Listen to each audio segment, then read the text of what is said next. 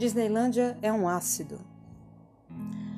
Ouvi em algum lugar sobre um casal que, entrando em férias, iriam para a Disney, mas levariam entorpecentes. Chegando ao seu destino, o casal fez uso das drogas para dar um up no Mickey, tanto que o rapaz mergulhou no lago do Peter Pan e desapareceu. O perigo maior é se ele aparecer em uma outra realidade.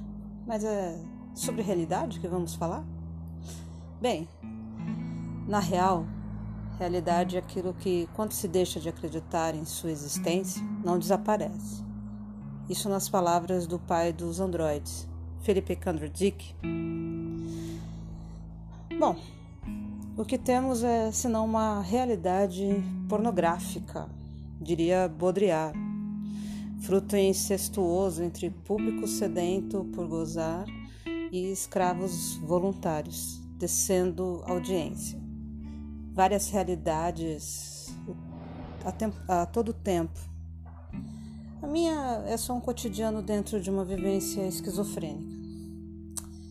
E realidade não se compara, porque não há realidade mais lídima que a outra.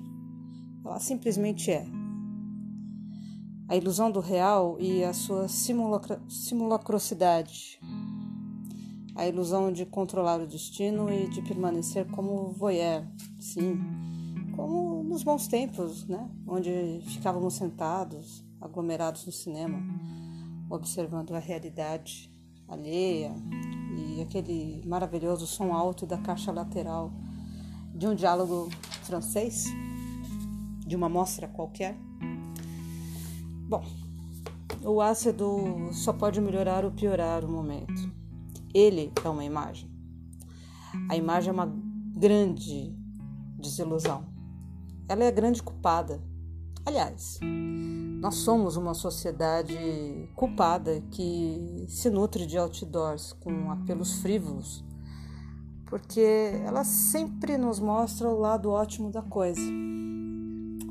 Por causa disso, a geração Instagrammer sofre da Síndrome de Paris. Só postar e procurar ângulos regidos pela luz, da beleza irreal.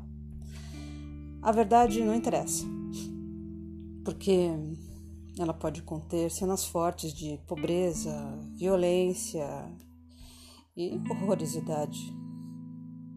Bom, é isso.